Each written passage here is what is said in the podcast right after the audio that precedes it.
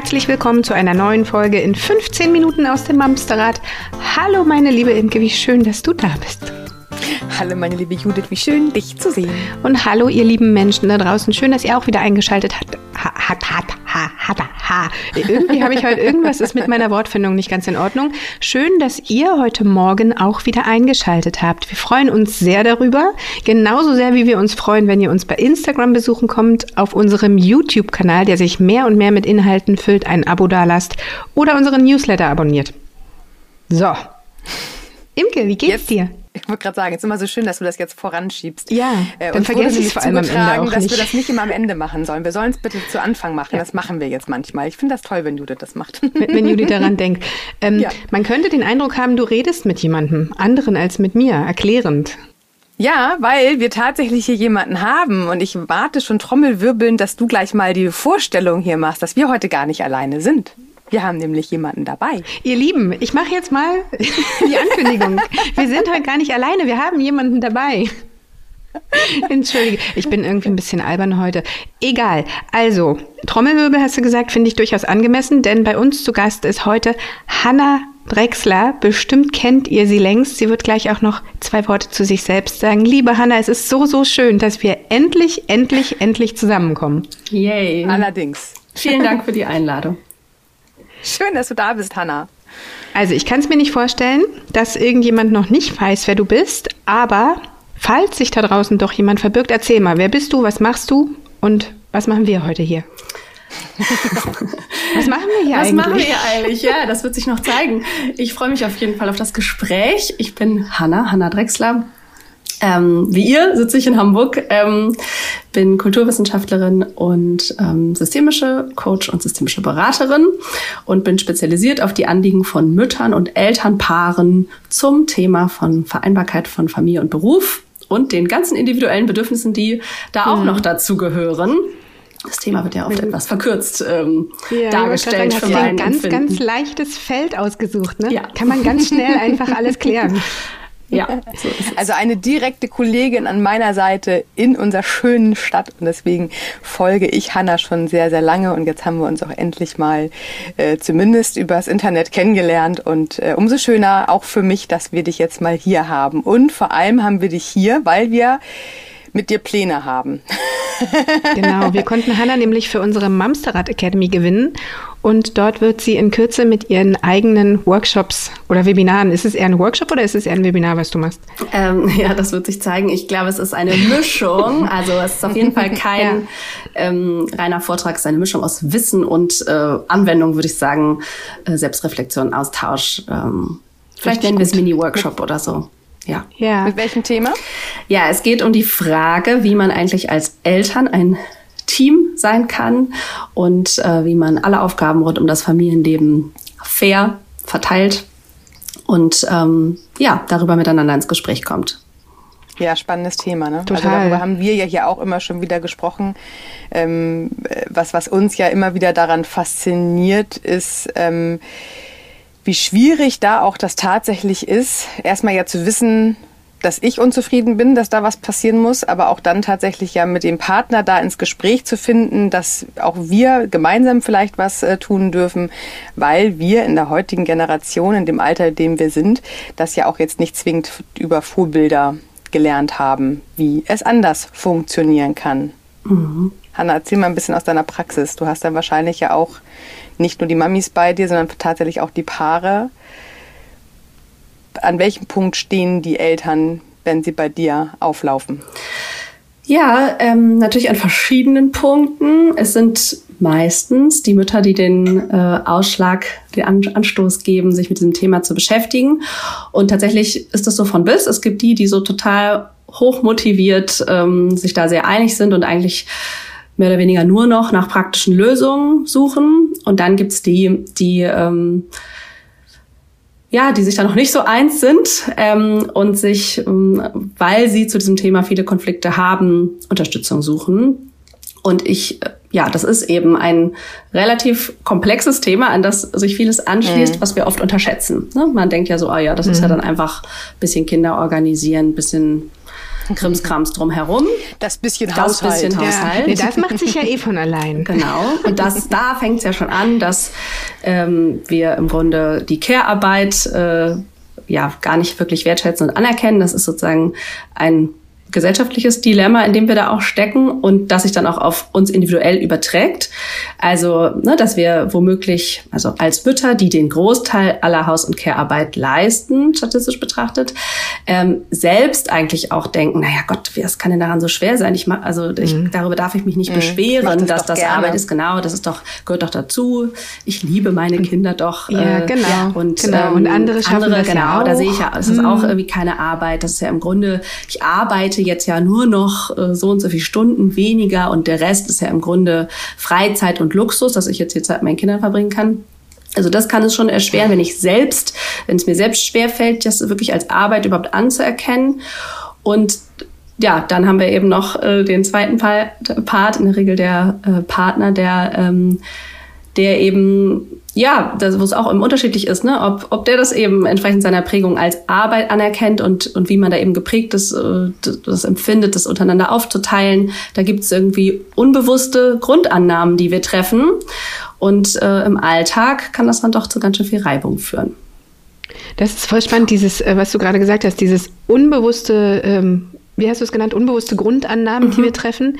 Das ist ja was, was Imke auch eingangs sagte, ich muss mir ja selbst erstmal überhaupt klar darüber werden, dass dieses äh, unzufriedene Gefühl, was sich ja irgendwann einstellt, wenn ich einfach mit meinem Alltag überfordert bin, weil es einfach alleine nicht zu schaffen ist, ähm, das merke ich ja, also da bin ich ja, wenn ich damit anfange, mich auseinanderzusetzen, weiß ich ja noch nicht, ah, es rührt daher und, mm, mm, mm, sondern ich merke ja erstmal nur, okay, ich habe irgendwie so einen riesen Klops im Bauch und der frisst mich auf und woran liegt es? So.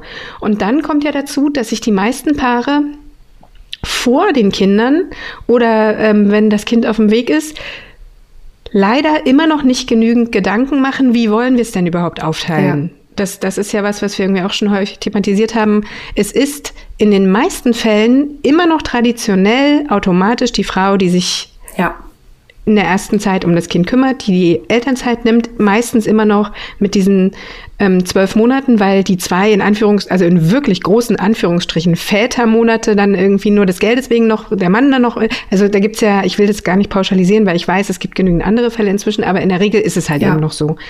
Und dann schleicht sich das ja so ein. Ja. Und nur weil sich das bei mir eingeschlichen hat, ist ja meinem Partner noch gar nicht klar oder meiner Partnerin, dass ich so empfinde. Und für ihn oder sie ist es auch noch gar nicht klar, dass es vielleicht hilfreich wäre, wenn die Aufgaben doch anders mhm. verteilt werden würden. Ja. Und, und da kommst du ins Spiel. Ja, es ist so schwer oder ähm, oder ist ja ganz logisch, äh, dass wenn jeder, sag ich mal, oder wenn wir jetzt von dieser ganz klassischen Verteilung ausgehen, dass er den Großteil der Erwerbsarbeit leistet, besonders im ersten Lebensjahr des Kindes und in der Regel danach weiter Vollzeit arbeitet, vielleicht eben eine kurze Elternzeit gemacht hat, ähm, wenn wir von der Mehrheit der Statistik ausgehen, mhm. und äh, sie äh, reduziert irgendwie zwischen 40 und zwischen 20 75 Prozent arbeitet oder so. Genau, ja, genau.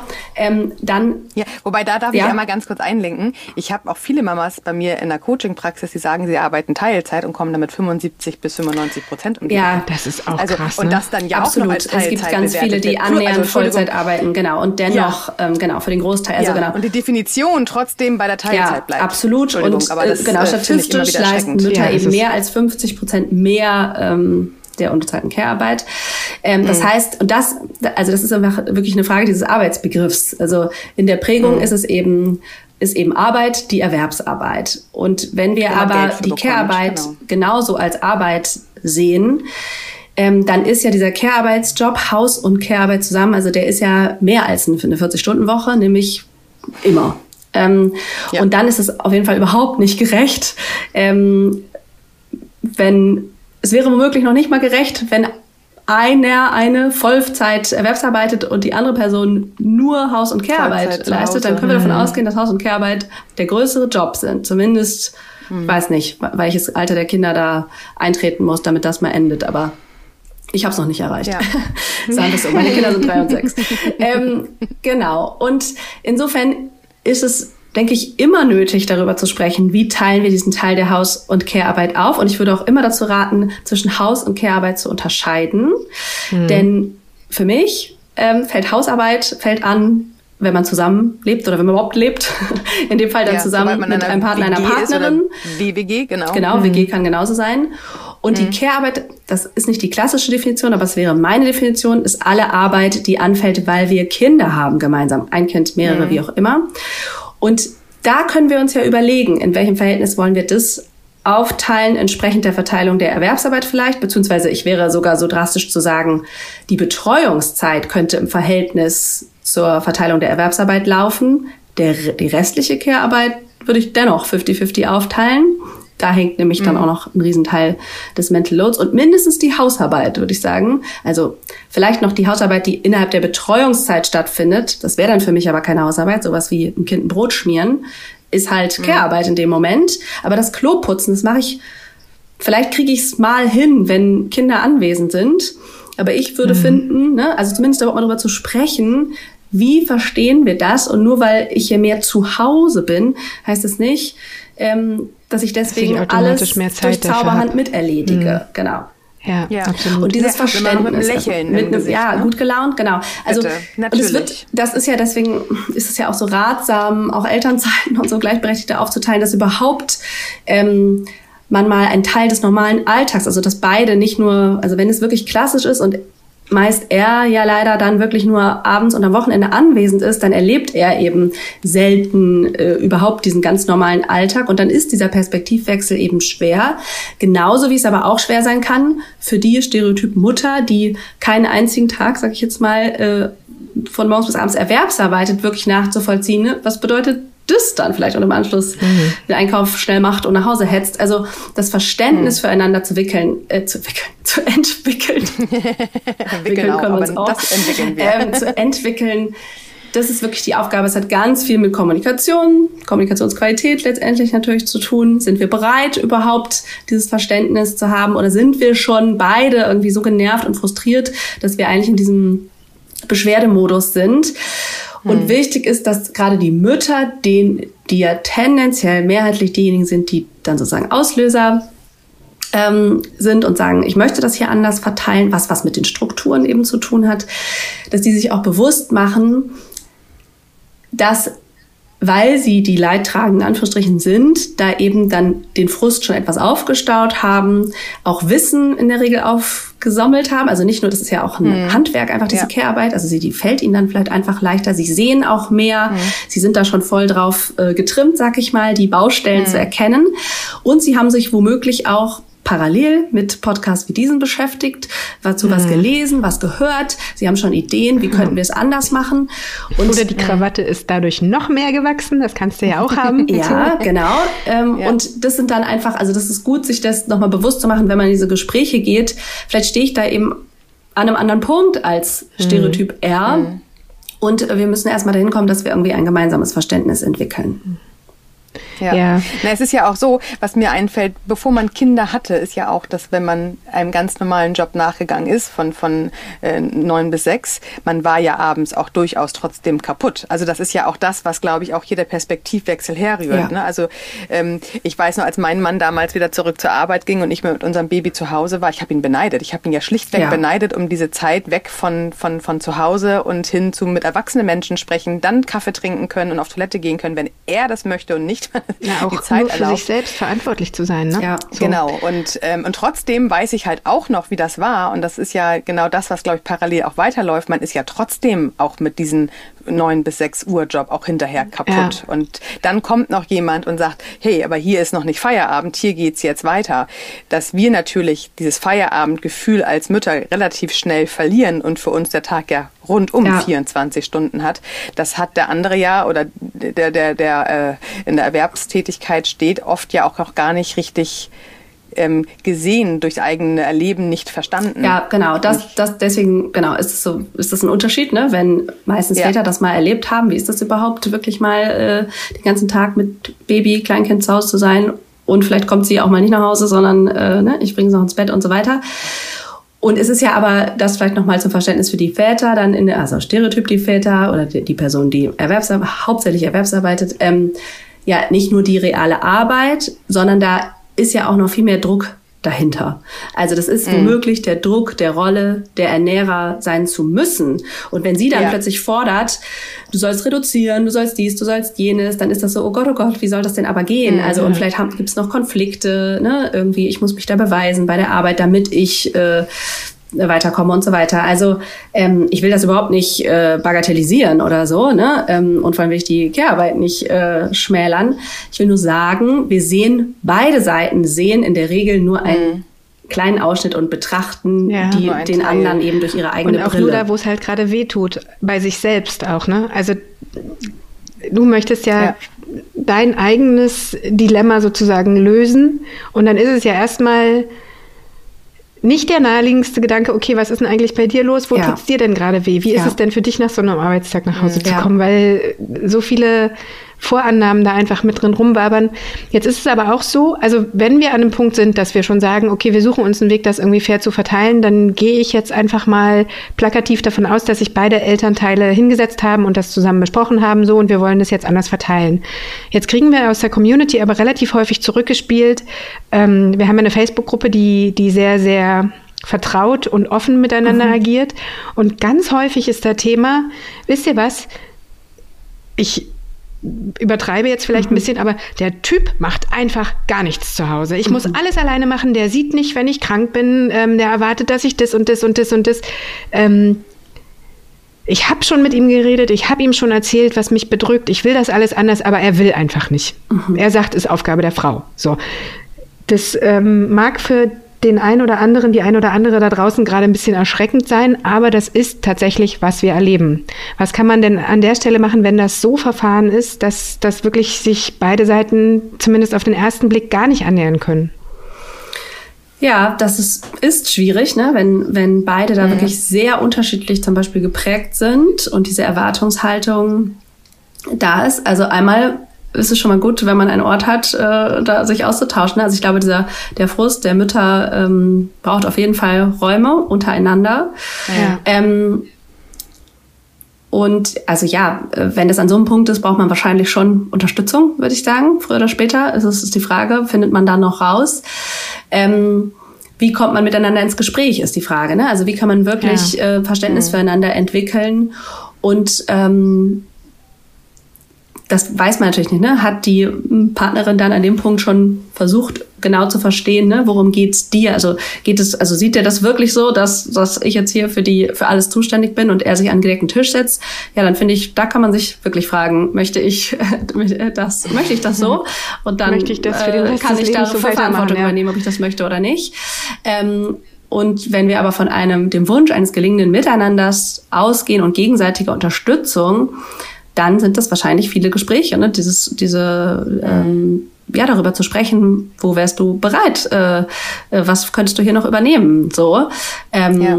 Und wie könnten wir es überhaupt? Also was brauche ich, was brauchst du? Also es hilft, dass beide äh, sich bewusst werden, ne? wie, wie hätten sie es denn gerne? Und da würde ich jetzt eben nicht davon ausgehen, dass beide versuchen, so wenig wie möglich Arbeit äh, zu übernehmen. Also wenn wir jetzt von eben eine, dem Wunsch eines Miteinanders ausgehen, dann sage ich ja nicht, boah, ich mache so wenig wie möglich und, äh, und beide sagen sozusagen. Das Pferd äh, springt äh, genau, so hoch, wie es muss. Ja, so. Ne? äh, der Dreck ist mir egal. Sondern dann ja. würde ich ja davon ausgehen, dass wir irgendwie versuchen zu gucken, wie, wie, was ist uns hier wichtig und ähm, mhm. wie können wir das äh, genau entsprechend der Verteilung unserer sonstigen Arbeiten und Verpflichtungen mhm. sinnvoll verteilen. Ja, also es ist. Und dann ja auch so sprechen, dass man am besten natürlich die alten Verletzungen nicht immer wieder in diese neuen Gespräche mit reinbringt. Also es hilft halt der Gegenwart nicht, wenn ich sowieso noch total ange gegriffen ja. bin von, de, von dem Zustand zu Hause. Und ähm, ja. wir haben vorhin darüber im Vorgespräch gesprochen, da hast du das schöne Wort genutzt, äh, Frustvorsprung.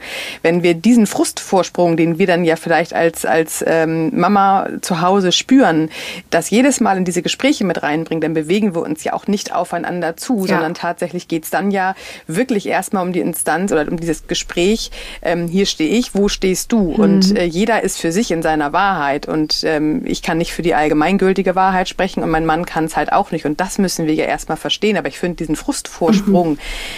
den als Frau auch tatsächlich für sich als etwas zu nehmen und das nicht mit in das Gespräch reinfließen zu lassen und damit das Gespräch nicht zu vergiften, also nicht gleich schon mit negativen Schwingungen quasi zu tragen. Das ist halt auch schwer. Ja, also aus dem Vorwurf heraus sozusagen, also ne, äh, ist es nicht so gut anzufangen, darüber zu sprechen. Da braucht ja. es auf jeden Fall auch neutrale Räume, Verabredungen, würde ich sagen. Man sollte sich mhm. verabreden, äh, in einem ruhigen Setting mit Zeit ähm, darüber zu sprechen, eben nicht genau aus irgendeinem Ärger heraus.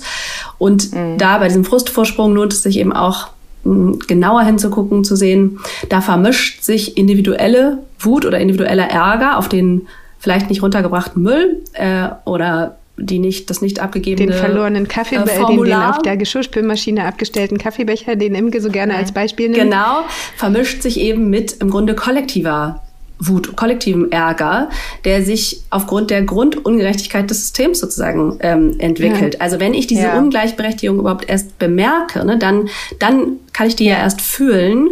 Und das ist was, das ist ein Dilemma, ne? Das, da kann aber der, das kann der Partner auch nicht alleine sozusagen lösen. Und es ist nötig, deswegen sage ich auch nötig, sich mit Frauen darüber auszutauschen, äh, diese mhm. Wut ja über diesen diese kollektive Ungerechtigkeit, sag ich mal, und auch vielleicht den Frust, die Wut, die ich spüre für die, meine Mutter, meine Oma, meine Tante, alle, die, denen es vielleicht noch viel schlechter ging als mir, ähm, mhm. die Ungerechtigkeit, die Frauen überhaupt in der Welt erleben, Mütter in der Welt erleben, das, die kann ich auch fühlen. Und ähm, wenn ich die aber eins zu eins an meinen Partner übertrage in dem Moment, dann ist es ganz schön viel. Also dann ja, kann man auch ja verstehen, auch dass er, äh, er denkt, also sorry, das ist mir jetzt, nee. und da gibt's noch weitere Gründe, warum das Männer triggert, da sind wir jetzt noch an einem anderen Thema, ähm, äh, sozusagen, ne, warum das dann Abwehr entsteht.